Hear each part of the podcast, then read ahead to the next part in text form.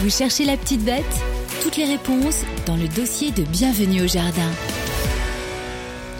Je suis heureux, mes amis, de vous proposer ce dossier parce que je sais que vous allez le plébisciter dans la mesure où c'est la plante, la plante mythique que tout le monde a envie d'avoir et sur laquelle tout le monde se pose plein de questions. Je veux parler du citron et surtout des citronniers, puisque nous faisons essentiellement du, jardin. Alors pourquoi aujourd'hui? Ben, Tout simplement parce que la fameuse fête des citrons de Menton avait lieu le week-end dernier, et c'est donc l'idée un petit peu de vous parler de ces citrons. Alors, tiens, deux mots sur le citron de Menton.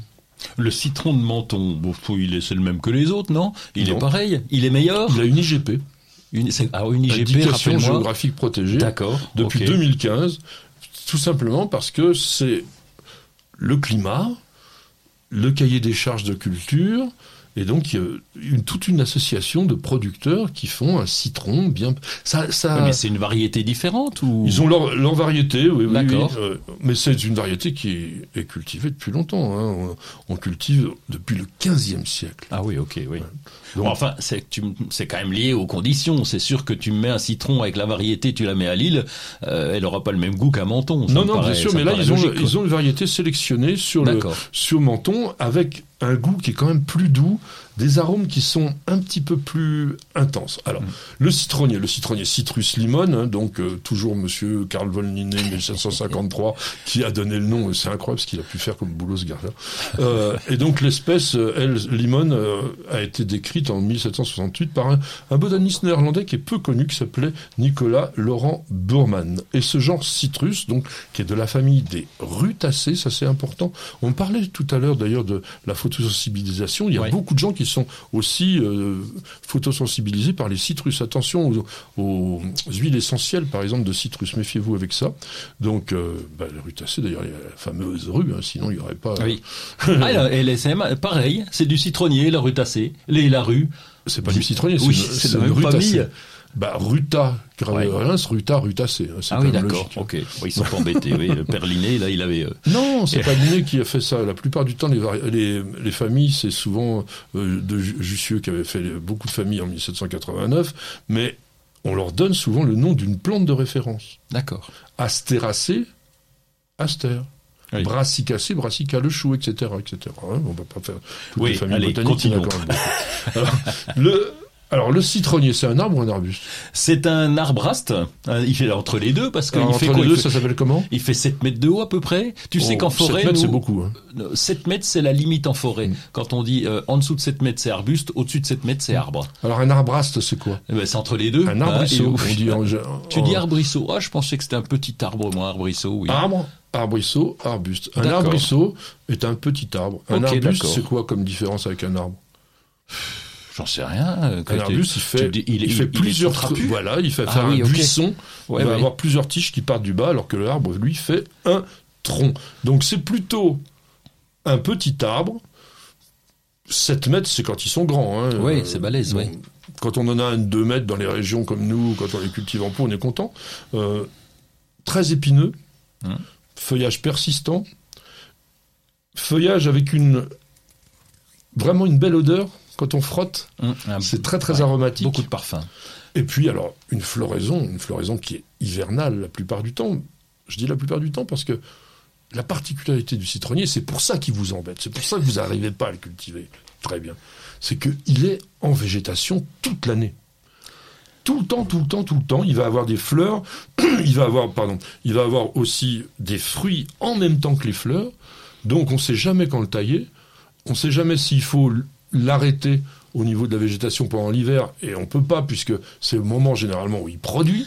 Oui. Donc il nous casse les pieds. Et la galère, c'est dans les pays un petit peu plus frais, on va dire, parce que quand on est un menton, on est peinard, mais dans les pays un peu plus frais, c'est le stockage. Comment le stocker l'hiver Ça, c'est toujours la question qui revient systématiquement.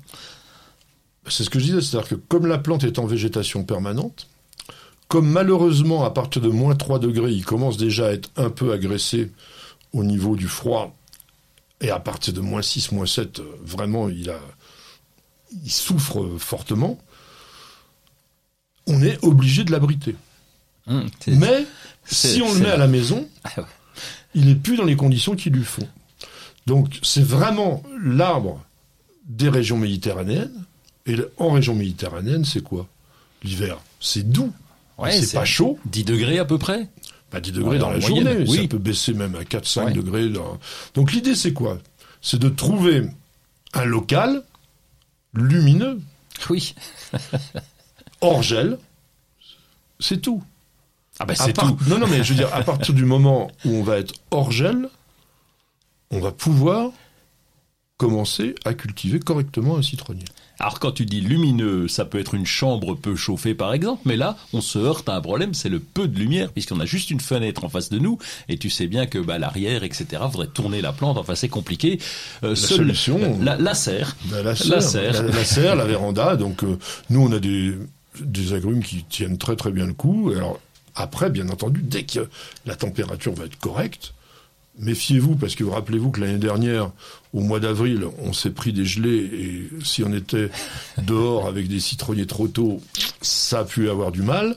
Donc on va dire que dans la deuxième quinzaine d'avril, on peut commencer à imaginer la sortie des citronniers en plein air, et ça c'est très important. Si vous ne pouvez pas le cultiver en plein air, alors je sais que il va y en avoir toujours un ou deux qui va dire eh mais moi j'y arrive. Bah oui, parce que il y a toujours les exceptions qui confirment la règle. Ça, c'est toujours comme ça. Le jardinage n'est pas une science exacte, mais ce qu'on vous dit, c'est quand même les bases. Donc, qu'est-ce que tu fais, toi? Parce que toi, tu en as un.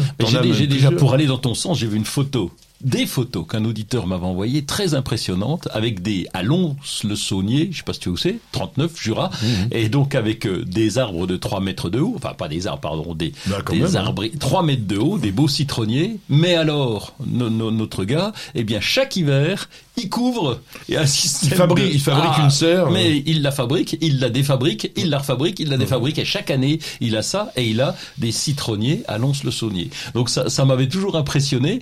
Alors ce que je fais moi, c'est ils sont plantés dans la serre. Alors, tu les as mis en pleine terre. Je les ai mis en pleine terre dans la serre. Alors il y a un défaut de ça, c'est que le, la terre risque d'être froide quand même. Ah bah, oui. Même dans la serre. Donc moi je préfère quand même les garder en pot. Hum dans un gros pot. Ça aussi, tiens, conseil de base. Pas le petit récipient ridicule, etc. Non, un gros pot. Deuxième conseil de base. Les agrumes ne poussent pas dans du terreau. Ça pousse au moins dans un mélange dans lequel il y a minimum 50% de terre. Je, n'interviens pas sur le terreau agrume, c'est pas la peine. Hein, non, mais on, met du terreau agrume, mais qu'à moitié. Ah, ok. Et tu mélanges avec de la terre. Avec de la terre. Parce qu'il faut un substrat consistant et drainant. Donc moi, ce que je fais, c'est un tiers de terre, un tiers de terreau et un tiers de sable ou de pouzzolane fine, parce qu'il faut que ça soit drainant. Ça aussi, vous ferez beaucoup plus facilement crever votre citronnier d'un excès d'humidité que d'un manque, et ça, il faut quand même bien le savoir. On y reviendra, il y a deux millions de choses toujours à dire, les variétés, tout ça, etc. En tous les cas, cette chronique, elle vous a donné l'essentiel pour réussir.